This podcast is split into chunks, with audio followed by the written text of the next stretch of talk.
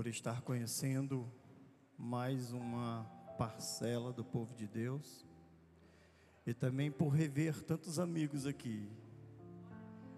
Eu estou como uma criança alegre quando encontro um brinquedo. Eu louvo a Deus pela vida de vocês, louvo ao Senhor por esta igreja tão abençoada que o fogo do Espírito e a chama do Pentecostes continue ardendo sobre este altar e sobre o coração de vocês. Eu quero trazer saudações também da minha esposa e dos meus filhos, a Maria Eduarda e o Júlio Hector. Eles estão cooperando ali na Assembleia de Deus Templo Central. A Lídia, que a gente nunca sai só. E quando o pastor César convidou, eu fui orar eu acho que essa é a primeira vez que eu saio sem ela e ela já deve ter dito isso aqui para as mulheres. A gente não tem um costume de, de dividir. Na verdade, a gente só anda junto. E para onde ela vai, eu vou, e para onde eu vou, ela vai. Algumas vezes, pastor César, eu sou impedido de entrar na porta da igreja, porque ela recebe os convites, não presta atenção, aí quando eu chego lá, não é só para as mulheres, Aí eu tenho que voltar para casa, irmãos, todo arrumado. Mas eu louvo a Deus por estar aqui junto com vocês. Feliz por demais. Eu não vou dizer o nome dos meus amigos que eu encontrei aqui hoje, Pastor César. Não quero correr o risco de esquecer de nenhum de vocês. Mas eu estou muito emocionado por, por ver aqui muitos amigos, muitos rostos conhecidos. Eu quero terminar a nossa conversa, Valesca, que o Senhor Jesus Cristo continue lhe abençoando, tá? Nesse seu novo caminho a ser trilhado e que o Senhor, assim como ele tem feito comigo, ele também possa te levantar nesta geração. Em nome de Jesus. Meus irmãos, no final do ano, eu concluí minha faculdade teológica, era um sonho, na verdade, que nasceu no meu coração depois que eu entreguei a minha vida a Jesus. E foi muito emocionante, eu quero contar isso aqui como testemunho. No momento em que eu recebi lá na formatura um QR Code para entrar lá na cerimônia, eu passei por uma tenda onde a gente veste uma beca, tira algumas fotos obrigatórias, e a tenda estava de costa para o evento. Né? O salão principal estava aqui e a gente saía de lá, e quando eu todo arrumado, tendo tirado as fotos obrigatórias, virei e vi aquele grande evento ali, todo montado para os formandos. Eu me lembrei do dia que aceitei Jesus. E foi muito emocionante para mim, porque, para quem não me conhece, eu tinha uma meta de vida de viver apenas 25 anos. Eu queria viver intensamente 25 anos. O que passasse disso era lucro. E faltando um ano para completar 25 anos, eu entreguei minha vida a Jesus. E estou na presença do Senhor Jesus até hoje. E quando eu cheguei naquele momento, eu disse: foi ter aceitado Jesus que me possibilitou de viver o que estou vivendo hoje. Deus escreve os nossos caminhos a partir do momento em que nós entregamos a nossa vida a Ele. E eu ainda tenho um outro sonho não escondo de ninguém, não tenho condições, mas eu vejo tão real o dia em que colocarei os meus pés em Jerusalém. Se você não sonha com isso, você é só 50% convertido. Sonhe em conhecer a cidade aonde o nosso Senhor colocou os pés. Rodrigo, é impossível. Para mim era impossível me formar. E o Senhor fez isso. Não há nada impossível para Deus. Eu irei. Quem quiser ir comigo, vai orando, porque eu vou. Não sei quando. Amém? Nós, durante o decorrer da nossa faculdade, eu descobri que um teólogo ele só é considerado teólogo se ele escrever algum conteúdo. E eu não digo um TCC, claro. Senão ele está só teologando. Ele ainda não é um teólogo. Ele é bacharel em teologia, mas não pode ser um teólogo, porque ele não escreveu. E ao longo desses três anos, eu e a minha esposa, eu comecei, nasceu no meu coração o desejo de começar a escrever. E nós escrevemos o segundo livro. Eu já estou no terceiro esse ano. Esse ano eu estou escrevendo sobre as quatro fases do pecado. É um assunto que eu quero elucidar com esta geração, a identificar em que fase do pecado nós nos encontramos para que a gente não peque, gente. Mas o nosso primeiro trabalho é sobre o legado da igreja, e o legado da igreja vai te ensinar a enfrentar os primeiros desafios a qual o Senhor enfrentou. Gênesis 1 e 2, a Bíblia vai dizer que a terra estava sem forma, vazia, havia trevas e um abismo fazia separação. Hoje nós não precisamos mais ter esse desafio na criação, mas esse desafio está no coração do ser humano. Um homem sem Jesus, ele está vazio, ele está em trevas, ele está separado de Deus e ele está sem forma. Portanto, aqui você aprende a resolver todos esses desafios. Esse é para toda igreja. Esse aqui é para os solteiros, não jovens apenas, solteiros. A segunda maior escolha da sua vida. Qual é a primeira maior escolha da sua vida? Aceitar a Jesus, porque isso implica consequências eternas. Agora, a segunda escolha da sua vida é a escolha do seu cônjuge, porque até que a morte os é por toda a vida, irmão. Então aqui você aprende a composição humana, corpo, alma e espírito, e você aprende a escolher o seu namorado ou sua namorada no corpo, na alma e no espírito, amém? Nosso material está ali fora, disponível. Quem quiser nos abençoar, esteja à vontade quiser ficar devendo, pode botar na conta do pastor César, que eu confio em crente, tá? Custa apenas 15 reais, tá bom? Pix à vista, você que escolhe. Sem mais demora, por favor, abram comigo a sua Bíblia, no livro de Êxodo, capítulo de número 5.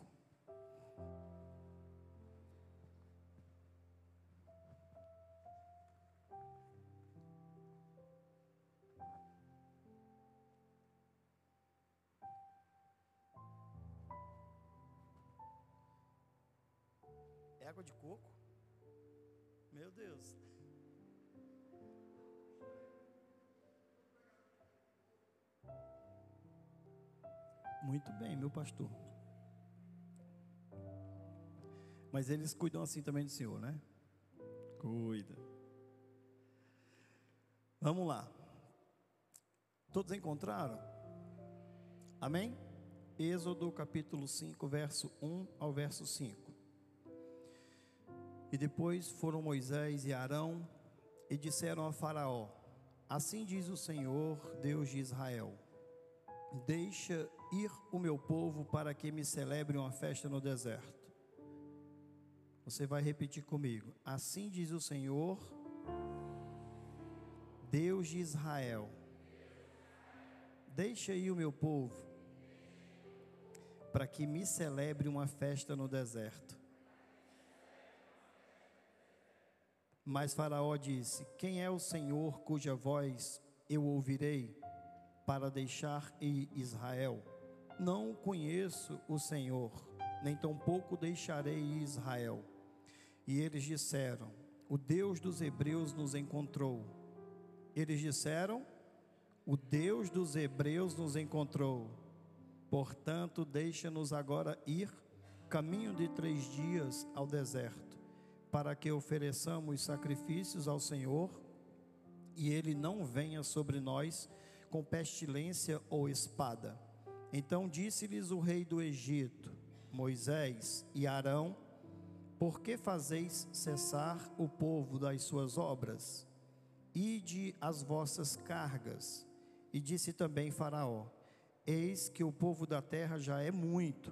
Eis que o povo da terra já é já é e vós os fazeis abandonar as suas cargas. Amém. Glória a Deus. Nós estamos vendo que o Senhor havia levantado a dois homens para que eles estivessem diante do maior líder e da maior potência da sua época. Moisés e Arão deveriam ir diante de Faraó para que este pudesse pedir a ele que ele libertasse o seu povo para que eles fossem ao deserto celebrar uma festa ao Senhor. E eu venho nesta noite, dentro dessa proposta, compartilhar com os irmãos aquilo que o Senhor colocou no meu coração. É tempo em 2023 nós começarmos a celebrar ao nosso Deus aonde quer que nós estejamos. Existem pessoas que não acreditam mais nesta geração e por não acreditar mais nesta geração não conseguem enxergar mais a grande manifestação do Espírito Santo no meio da sua igreja. Mas também existe um povo que não se esqueceu da promessa que foi feita e esta promessa foi feita pelo Senhor de que nos últimos dias ele derramaria o seu Espírito Santo sobre toda carne. Eu creio que o que está acontecendo no ano de 2023 é apenas o início daquilo que se prolongará, tanto nas aflições como também nas manifestações espirituais no meio da igreja. Portanto, nós vamos ver agora alguns cuidados e algumas providências que nós devemos tomar para que a gente possa desfrutar deste grande mover que já começou a acontecer nesta geração. O contexto do livro de Êxodo é um contexto em que nós olhamos para uma nação que, ainda quando uma família recebe uma promessa, um homem recebe uma promessa, sai da sua terra, esta promessa passa por todos os patriarcas: Abraão, Isaac e Jacó. Jacó é um homem que está vivendo na terra de Canaã e por um período de sete anos vai haver uma escassez de alimentos sobre a terra. Faltou alimento em todos os lugares. Apesar de nós não termos citado ainda, mas José já está no Egito e Jacó já está na terra de Canaã.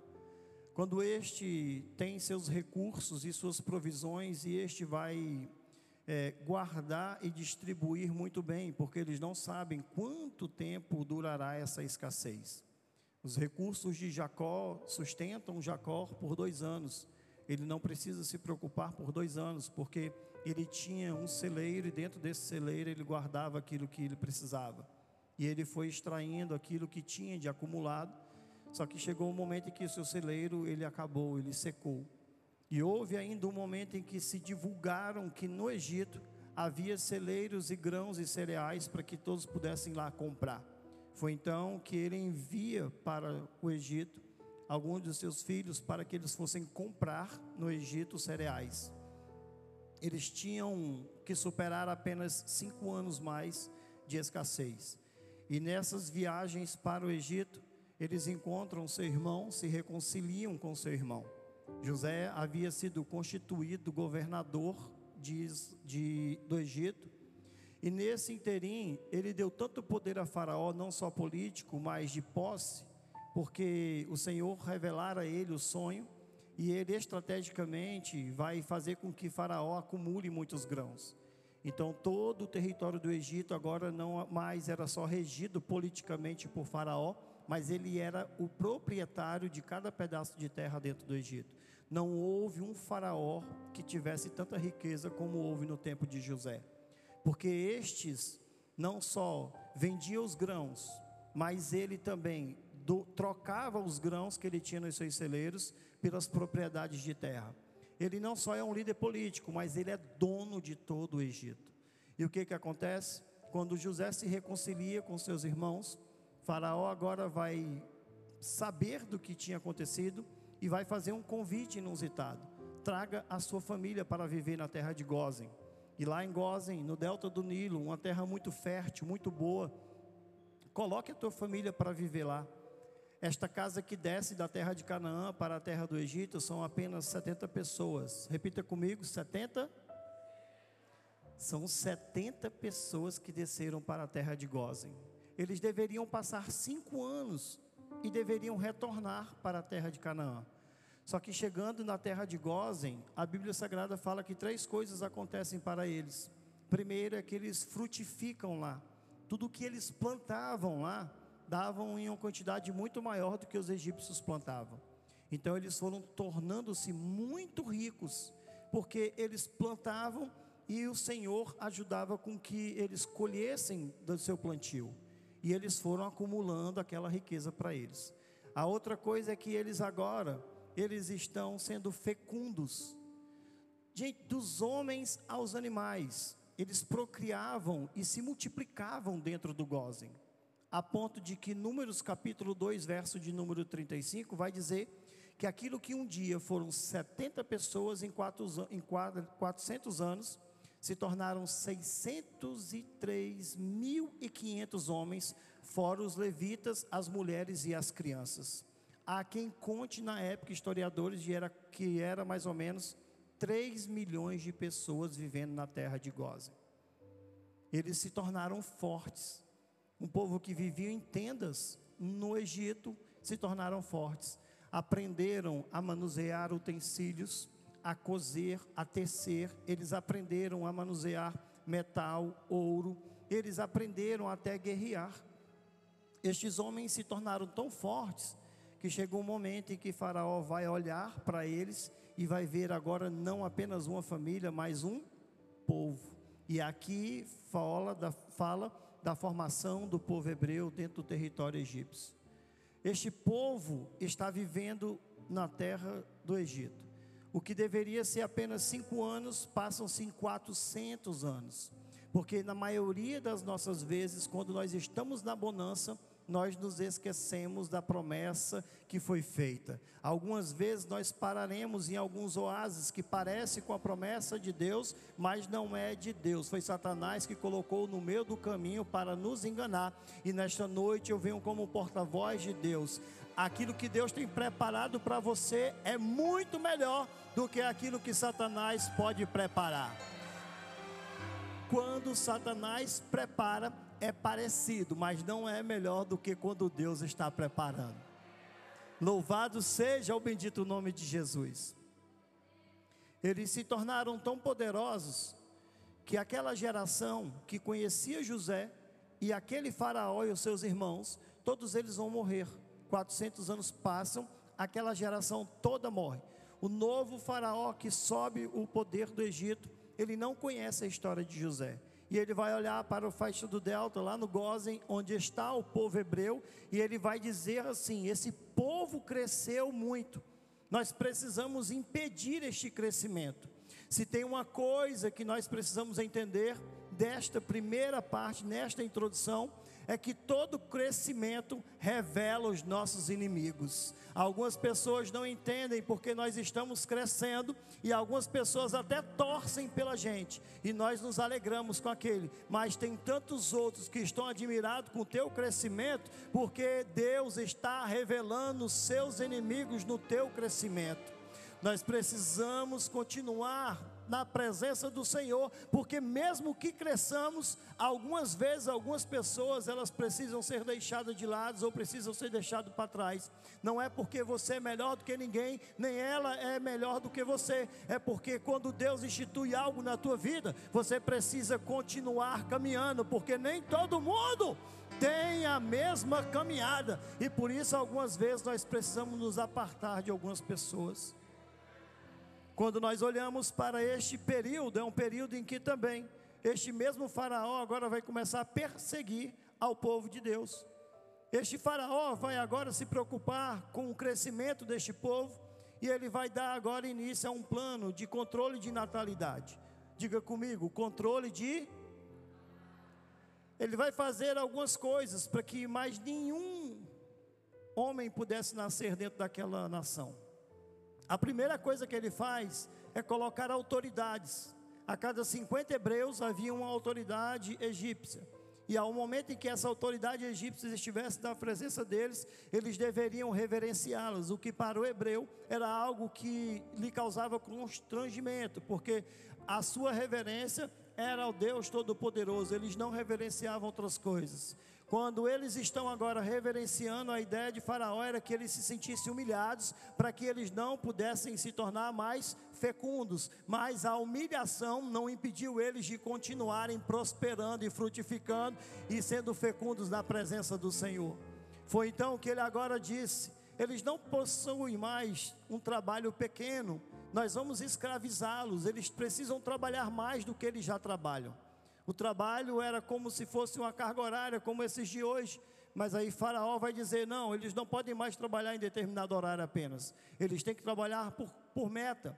Eles têm que produzir cada hebreu no mínimo dois mil tijolos. Eles só vão poder parar de trabalhar quando dois mil tijolos estiverem produzidos. Com os tijolos que foram produzidos desta estratégia, o Egito construiu duas cidades inteiras só com o tijolo instituído dessa estratégia, para que os hebreus se sentissem cansados. E o que foi que aconteceu? O povo do Senhor continuou sendo fecundo e continuou aumentando para a glória do nome de Deus. Ele não acha isso um resultado e ele vai partir agora para o terceiro nível. Ele vai dar uma ordem às parteiras para que as parteiras pudessem executar todo o menino no ato do nascimento. Acontece que algumas parteiras chegavam e as hebreias já tinham dado seu parto e elas não tinham esse controle. Foi então que ele vai dar uma ordem aos soldados. Qualquer criança do sexo masculino abaixo de três anos, elas deveriam ser lançadas no rio Nilo. Ou elas morriam afogado, ou elas serviam de alimento para os crocodilos daquela região.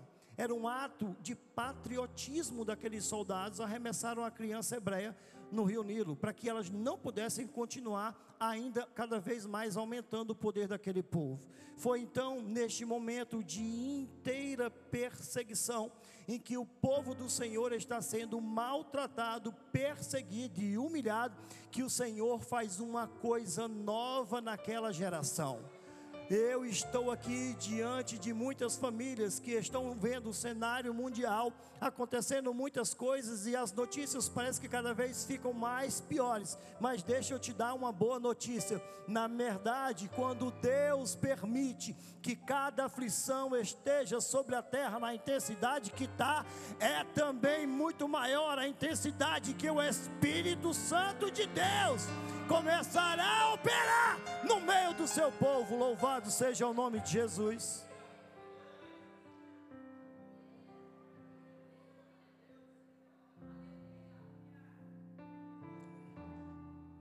E acontece algo novo. Diga comigo, acontece algo? Algo novo.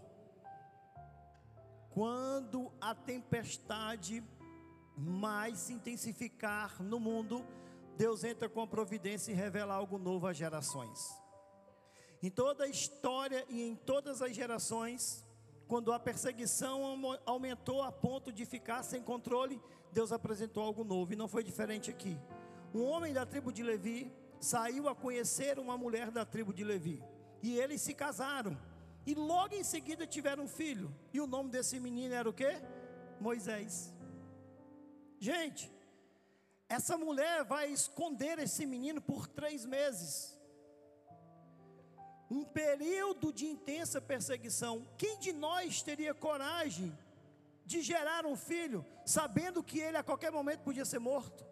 Mas aquele casal, eles não estão pensando naquilo que está acontecendo na geração deles, mas eles estão conectados com aquilo que está no coração de Deus. Se Deus trouxe um filho à existência, é esse filho que nós vamos cuidar. O que acontece? Eles estão agora escondendo este menino por três meses e não conseguindo mais esconder este menino por, por muito tempo. A mulher agora, ela vai obedecer à voz de Faraó, ela vai obedecer à ordem de Faraó. Ela própria vai pegar o seu filho e vai arremessar no Nilo. Mas ela não arremessa como os soldados fizeram, ela arremessa de uma outra maneira. A primeira coisa que ela faz é betumar uma arca bem pequena. Ela betuma totalmente aquela arca. Ela tem garantia de que aquela arca ela não vai submergir na água. Ela testa aquela arca, ela betuma aquela arca, ela prepara aquela arca e ela coloca Moisés dentro daquela arca. Agora ela vai escolher o local onde ela vai arremessar o menino no rio. E ela, que não é nada besta, pastora a margem do rio e percebe o local onde a filha de Faraó toma banho. E ela vai colocar o menino à margem do Nilo, mesmo no local onde a filha de Faraó se banha. Acha pouco que ela faz? A Bíblia Sagrada diz que ela não só arremessa no Nilo, mas ela amarra aquela arca nos juncos. Ela toma providências para que o projeto de Deus sobre a vida dela, ele permaneça vivo. O que é que nós temos feito com a promessa de Deus que ele tem feito na nossa vida? Nós temos tomado providências para segurar estas promessas e as ver a cumpri-las nas nossas vidas. Ela só não amarrou o menino naquela arca no rio mas ela agora também vai colocar Miriam para de longe pastorar o menino. E é interessante, pastor César, que aquela menina, ela quando vai se banhar, ela vai com outras princesas, outras donzelas. Mas naquele dia, não foi as donzelas da filha de Faraó que vê Moisés na arca, mas foi a própria filha de Faraó. Sabe o que eu vejo? Eu vejo Deus guardando o menino, porque elas não poderiam conservar aquele menino em vida. Se elas achassem aquele menino facilmente, elas não tinham autoridade para garantir a vida daquele menino. Mas como quem achou foi a filha de Faraó, a filha de Faraó pode nutrir aquele menino e pode garantir a salvação daquele menino.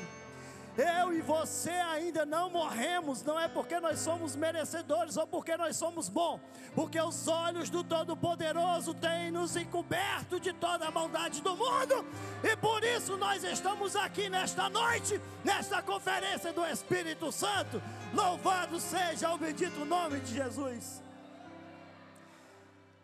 Os olhos de quem podia sustentar o menino estavam sobre os meninos. Isso é extraordinário. Agora, aquele menino é levado a viver 40 anos no palácio. Só que ele olha para o seu povo e vê seu povo subjugado. E é então naquele momento em que aquele menino ele não vai mais compactuar com aquilo e ele vai viver na terra de Midian. Ele está no deserto, 40 anos, constitui família, a sua família agora e seu sogro Jetro, ele trabalha para o seu sogro, para o sustento da sua família. Ele formou uma família e ele está trabalhando para o seu sogro. E existe uma coisa interessante que acontece, que um dia como qualquer, ele sai de casa para o seu trabalho, pensando, é só como um outro qualquer, mas naquele dia uma daquelas ovelhas, elas se afastam do rebanho, e ele vai à procura daquela ovelha. E quando ele vai à procura daquela ovelha, ele vai olhar, ele vai ver uma sarça ardente em fogo. E era comum naquela época as sarças ardentes. Algumas pessoas dizem lá que em Israel, e principalmente no Egito, algumas pessoas no deserto, aliás, é, essa sarça ainda existe. Ela entra em combustão, ela pega fogo, só que ela se consome. Ela algumas vezes, dependendo das temperaturas ainda naquela região, algumas vezes acontece ainda esse evento lá. É mais difícil agora, claro, mas algumas pessoas dizem que esse evento continua acontecendo lá. Só que na medida que elas entram em combustão, elas também se acabam. Mas naquele dia o que chama a atenção de Moisés não é a sarça ardendo, é ela não se consumir, porque a presença do Senhor não consome a pessoa, gente. E é tão extraordinário que quando ele olha para ver aquilo que está acontecendo, uma voz sai do meio da sarça. O anjo do Senhor é aquele que está ali para falar com Moisés.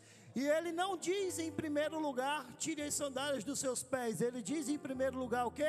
Moisés, Moisés. Alguns dizem que a primeira coisa que Deus disse a Moisés foi: tire as sandálias dos seus pés, representando que na presença do Senhor não podia entrar morte. Mas o Senhor não disse isso primeiro. Primeiro o Senhor disse: Moisés, Moisés. Eu estou aqui para te dizer: Moisés ainda não conhecia Deus em sua própria experiência, mas a mão do Todo-Poderoso o conhecia e o chamava pelo seu nome. Eu vim te dizer, nós saímos de casa achando que Deus não olha para a gente, irmãos. É engano, mentira de Satanás, porque Deus me conhece, sabe o meu nome e todas as minhas ações, e não é diferente com você nesta noite, porque Ele pode te chamar pelo teu nome. Louvado seja o bendito nome de Jesus.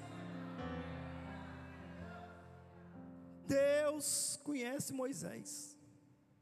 E agora ele vai olhar para Moisés e ele vai dizer assim: Moisés, eu ouvi o clamor do meu povo e desci para livrá-lo. Mas não sou eu que vou lá, é você que vai. a igreja que estava sendo perseguida no Egito, ela está em oração, porque Deus diz isso a Moisés: Eu ouvi o clamor do meu povo e desci para livrá-los. Deus está dizendo nesta noite que quando a igreja dele ora, ele responde orações. E quando eu estava em casa orando e meditando por esta palavra aqui neste lugar, eu vim dizer a você nesta noite: esses dias serão um dia tão impressionantes para a tua vida, que Deus vai responder pessoas aqui no íntimo e no particular e no oculto. Deus vai responder orações feitas no secreto, publicamente aqui neste lugar. Louvado seja o bendito nome de Jesus.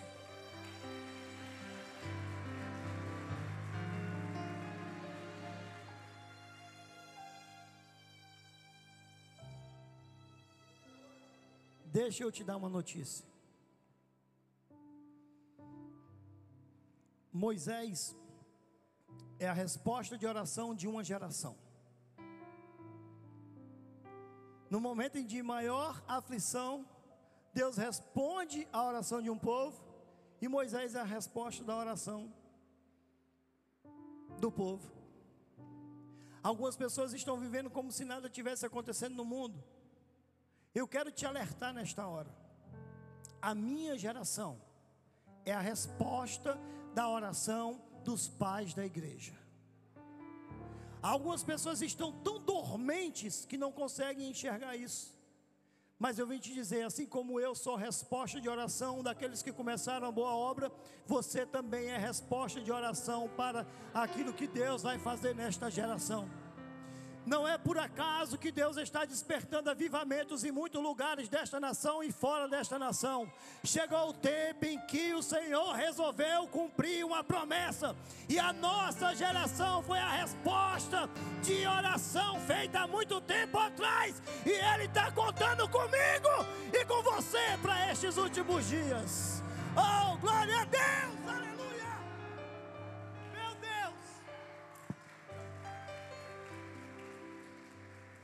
Você pode olhar para a pessoa do teu lado, eu não costumo fazer isso, mas você pode dizer a ela, e você é resposta de oração nesta geração?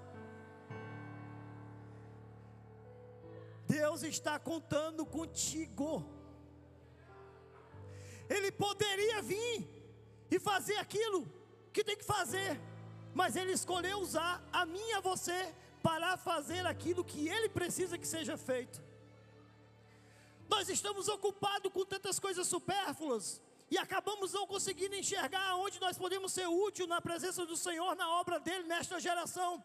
Chegou o tempo em que o Senhor vai requerer o nosso tempo, para que o nosso tempo esteja investido nele, para que ele possa demonstrar o seu grande plano na nossa vida. Chegará um momento em que pessoas vão se distanciar, porque não é porque você ficou besta, é porque Deus está te elevando para um lugar muito melhor do que aquele que você já está. Meu Deus! Mas deixa eu te falar. Moisés ouve e vai até Faraó, e junto com ele vai Arão. E eles deveriam ir até Faraó, e eles deveriam pedir a Faraó que Faraó libertasse o povo para que eles pudessem celebrar uma grande. Nós lemos na leitura, para que eles pudessem celebrar uma grande. E esta grande festa deveria ser celebrada por todo o povo. Só que Moisés diz: Eu não vou, desculpe, Faraó disse: Eu não vou libertar o povo para este culto, para esta celebração. Se vocês quiserem, vocês façam aqui no Egito. Aí Moisés olhou, pastor César, e disse: Aqui não. Se nós fizermos o culto aqui, o culto pode ser maculado. Porque existem muitos cultos aqui, e alguém pode querer trazer para dentro do culto do Senhor alguma coisa que não agrada a Deus. Aí Moisés disse: Não. Quando Moisés diz não, Moisés sai da presença de Faraó, aí as pragas começam a ser derramadas no Egito. Faraó assustado agora, ele manda chamar Moisés pela segunda vez. E na segunda vez ele vai dizer assim: Vocês podem adorar, Se quiserem, podem ir até além das fronteiras, já que vocês não querem adorar aqui. Só não vão muito longe. O que é que Faraó estava querendo? Que a adoração deles estivesse conectada com o Egito, e o Egito representa o mundo. Quantas vezes vamos vir para a casa do Senhor, adorar ao bendito nome do Senhor e ficar conectado ainda ao mundo? É isso que Faraó está querendo, mas Deus está requerendo algo ainda muito maior da nossa parte.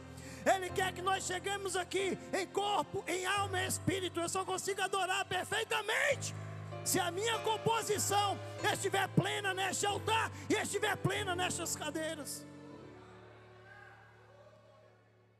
Moisés olhou e disse: Não, mais uma vez, saiu da presença de Faraó, as pragas continuaram. Pela terceira vez, Faraó manda chamar Moisés, e é neste momento, irmãos, que ele vai dizer assim: Rapaz, faça o seguinte: vocês querem adorar a Deus? Adorem a Deus onde vocês quiserem ir, só não leve as mulheres e as crianças, podem ir os homens. Quando ele diz só não pode ir as mulheres e as crianças, pode ir os homens, ele está querendo dividir as famílias. E é aqui que o Senhor colocou algo no meu coração para dizer a vocês nesta noite. Eu sei que inicialmente pareceu que essa mensagem não tivesse sentido para nós, dentro do ambiente familiar, mas foi justamente aqui que o Senhor colocou algo no meu coração extra forte para a sua vida neste lugar. Nós algumas vezes estamos nos acostumando a achar que porque aceitamos Jesus, algumas coisas não se cumprem na nossa vida, como este versículo que é tema desta festa, nessa conferência. Crer no Senhor Jesus Cristo e será salvo tu e a tua casa. Nós achamos que esse versículo e não se cumpre mais, ou que ele já se cumpriu literalmente, que não é para os nossos dias. Enquanto nós estamos aqui pelejando para ver a nossa família ser salva, achando que Deus é responsável pela salvação da nossa família unicamente. Mas Deus está dizendo: Eu abro a porta da salvação, mas eu preciso de você na sua casa para que esta porta possa ser acessada. Eu sei que muitas outras pessoas irão falar sobre este tema, porque o Senhor colocou isso forte no meu coração. Mas deixa eu te falar um negócio. Quando aquele carcereiro olhou para Paulo Silas, quando eles estavam na prisão, e Silas e Paulo disseram para ele: crer no Senhor Jesus Cristo e será salvo tu e tua casa. Tu sabe o que foi que ele fez de imediato? Ele creu naquela palavra. Depois de crer, sabe o que foi que ele fez? Ele levou Paulo e Silas para a sua casa e eles puderam anunciar a porta da salvação para os seus parentes. É preciso eu e você começarmos a levar Jesus deste altar e desta igreja para dentro da nossa casa, que só assim nós veremos a salvação dos nossos familiares. Louvado seja o nome de Jesus. Temos que levar Jesus para casa, irmãos. Quantas vezes chegamos no culto, sentimos a presença do Senhor, saímos daquelas portas, mas o Senhor fica aqui. E o Senhor está dizendo: Eu quero ir contigo para a tua casa. Porque quando você chegar na tua casa e eu chegar junto com você, a salvação chegou na tua casa. E o diabo tem enganado muitas pessoas. Mas Moisés olhou para Faraó mais uma vez e disse: Nós não iremos, as famílias não vão ser divididas. Ou nós adoramos todo mundo juntos, ou nós não adoramos. Moisés, mais uma vez, das costas, Faraó sai. E quando este sai, outras pragas são derramadas. E naquele instante, Faraó desesperado, não aguenta mais de tanta praga, o Egito está um caos ele manda ainda chamar Faraó, oh, Moisés e Arão. E pela quarta vez eles vão entrar na presença dele. E eles vão dizer: se vocês quiserem ir, podem ir. Quiserem ir para outro país, podem ir para outro país. Se vocês quiserem levar a família de vocês, podem levar. Agora tem uma coisa: não levem as ovelhas e nem os bois. Irmãos, o culto dentro da adoração ao Senhor requeriria um sacrifício, e o sacrifício dentro do culto era para que o pecado fosse perdoado. Faraó estava querendo despejar o povo para ir adorar, sem que eles pudessem voltar de lá remido dos seus pecados. Portanto, eles continuariam o quê? Pagãos na presença do Senhor. Mas Moisés mais uma vez disse: sem os nossos bichos nós não iremos, porque senão o culto ele não vai estar completo na presença de Deus. Louvado seja o teu nome, Jesus. Fica de pé em nome de Jesus. Eu não sei quantas coisas nós precisamos para adorar ao Senhor, mas algumas pequenas coisas é necessário para que a gente possa alcançar um culto e uma adoração extraordinária na presença do Senhor.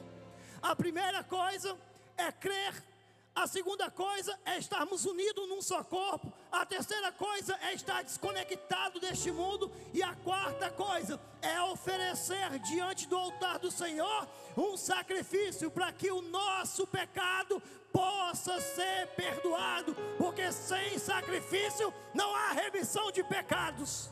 Eu vim te dizer nesta noite: é tempo de começarmos a oferecer ao Senhor a nossa vida, para que a nossa casa possa ser salva e o nosso testemunho possa ser contado nesta geração, e o nome do Senhor Jesus Cristo possa ser crucificado, glorificado. Eu quero orar por você nesta noite, irmãos. Eu tenho visto muitos irmãos adorando ao Senhor. E não é procurando defeito na adoração de ninguém, mas algumas vezes a nossa adoração ela está longe de agradar a presença do Senhor. Eu vou dizer aqui a vocês uma equação básica da adoração.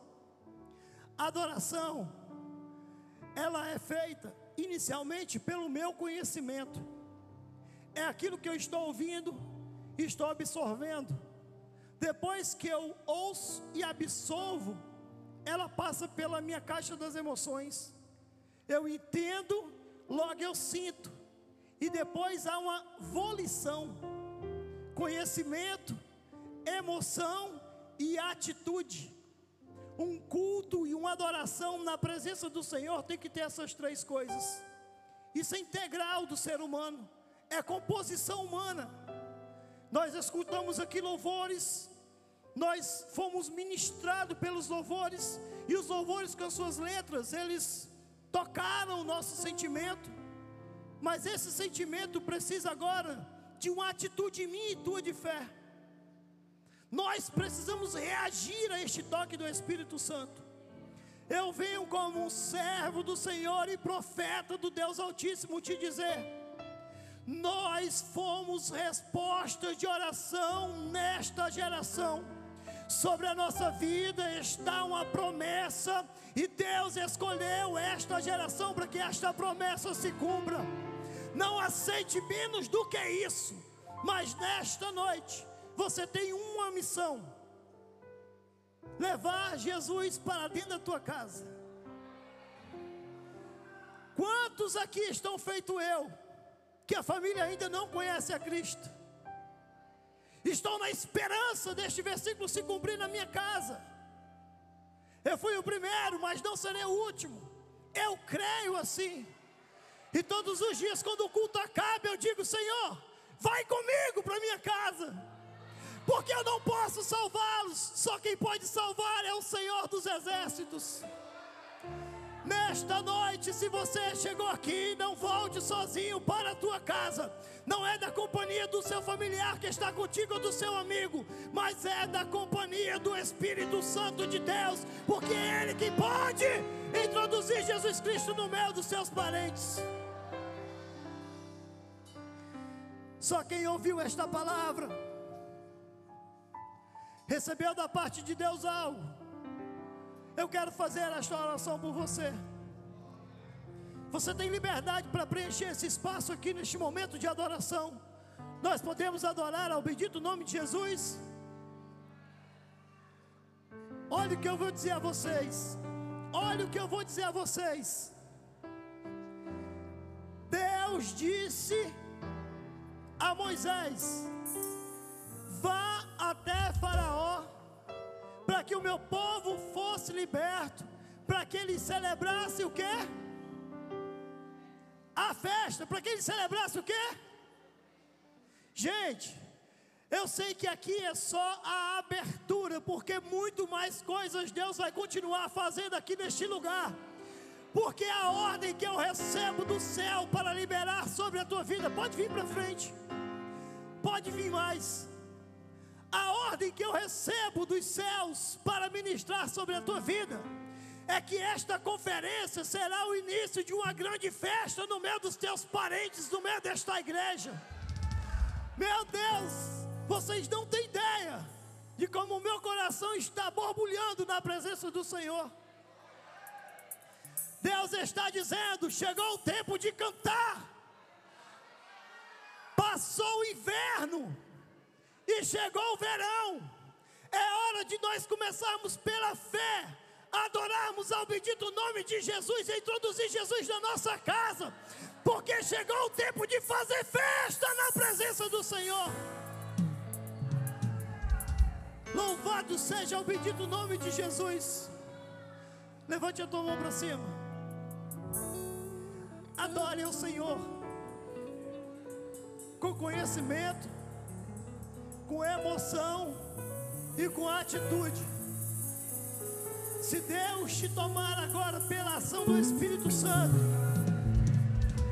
para te usar hoje, não retenha esta ação, mas por favor, seja um profeta de Deus no meio desta multidão. É tempo de celebrarmos. É tempo de celebrarmos. Disseram que esta geração não teria o que passar para a próxima. Mas a escolha humana não é como a escolha de Deus, porque Deus escolheu esta geração. E é nesta geração que nós começaremos algo novo, porque o Senhor estabeleceu no céu. Não é mérito meu, não é mérito seu, mas é fruto da oração de alguém. E se alguém orou, aquele que abriu o coração vai promessa. Louvado seja ao bendito nome de Jesus. Adore ao bendito nome de Jesus. Minhas lamparinas estão acesas.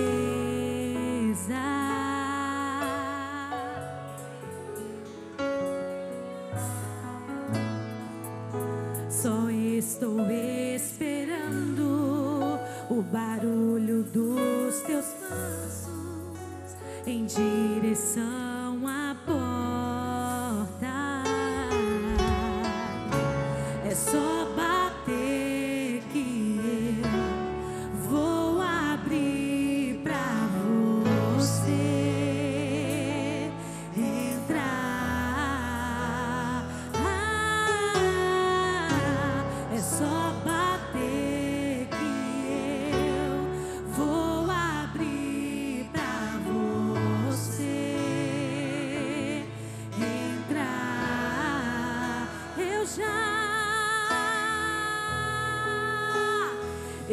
eu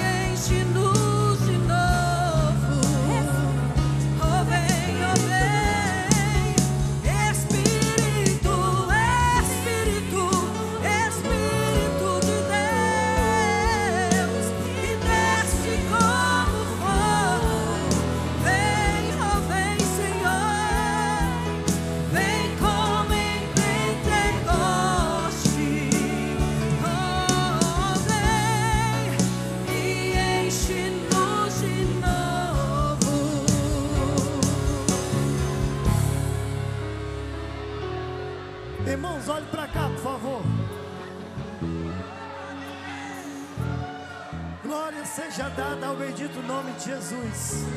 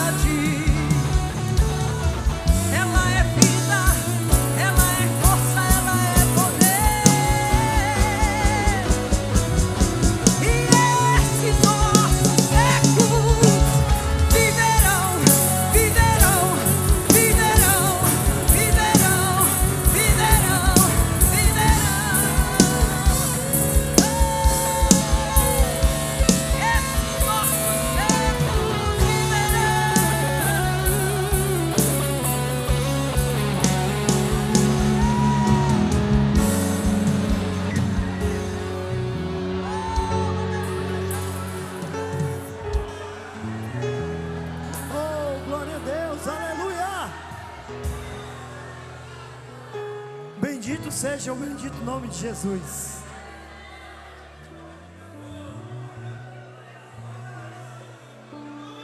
Existem casas nesta noite que começarão a ser visitadas pelo Senhor Jesus. Deixa eu te alertar uma coisa. As trevas e a luz não podem ocupar o mesmo ambiente. Quando o Senhor Jesus Cristo for junto contigo para a tua casa, a treva tentará resistir. Deus coloca no meu coração algumas casas aqui ainda ficarão como a tempestade. Mas não é para tu ter medo porque vai contigo hoje para a tua casa o Senhor Jesus. A tempestade é a resistência das trevas, mas o sol da justiça raiará na tua casa tão certo como nascerá amanhã, e a salvação entrará no teu lar e na tua família. Louvado é o nome de Jesus. A outra é que pessoas estão sendo ativadas aqui nesta noite está surgindo no coração de algumas pessoas aqui uma excelência tal quanto a que surgiu no coração de Moisés. Você terá mais zelo pela palavra, mais zelo pelo povo, mais zelo seu Deus, e este mundo não terá mais sabor para você, porque você está sendo chamado, está sendo ativado para algo muito excelente nesta geração. Deus está ativando pessoas aqui nesta noite que começarão a se comportar diferente na escola, no trabalho, na vizinhança e na igreja. E alguém vai dizer: mudou, mudou. O que foi isso? Foi o Espírito Santo de Deus da conferência que foi derramado e ativado para que a nossa vida fosse a resposta de oração de uma geração para outra geração. Portanto, no nome de Jesus Cristo, no nome de Jesus Cristo, feche seus olhos e logo em seguida adoraremos, retornando para os nossos lugares. Pai, aqui está todo este povo, desde as criancinhas, Pai, até os anciãos da tua casa. Este altar que está fumegando e que inundou esta igreja, a tua glória, Pai, ela está sendo derramada e continuará sendo derramada neste lugar. Eu te agradeço, Senhor, por esta palavra tão revelada e tão iluminada da parte de Deus. E ainda mais, pelo Senhor ter ativado nesta noite, Pai, o coração de algumas pessoas que estavam adormecidas, porque é o teu Espírito que faz algo novo no meio das gerações, e Ele também está fazendo na minha geração. Oh, glória a Deus! Assim, Senhor, quando nos despedirem para os nossos lares, que a tua doce companhia e a tua maravilhosa presença, ela repouse sobre a nossa casa, inunde o nosso lar e esteja constantemente junto conosco, alimentando a nossa promessa, da qual recebemos hoje. Pai, em nome do Filho, do Espírito Santo, eu te peço, Senhor, nesta hora, para que o Senhor possa selar no coração destas pessoas tudo aquilo que o Senhor tem prometido nesta noite. Que não seja o tempo, que não sejam as aflições, que não sejam as decepções, que não sejam as tempestades que os façam esquecer, mas que o teu coração esteja guardando o coração destes que receberam esta palavra profética para a glória do teu santo nome. Assim eu digo amém, assim eu digo amém, assim eu digo amém.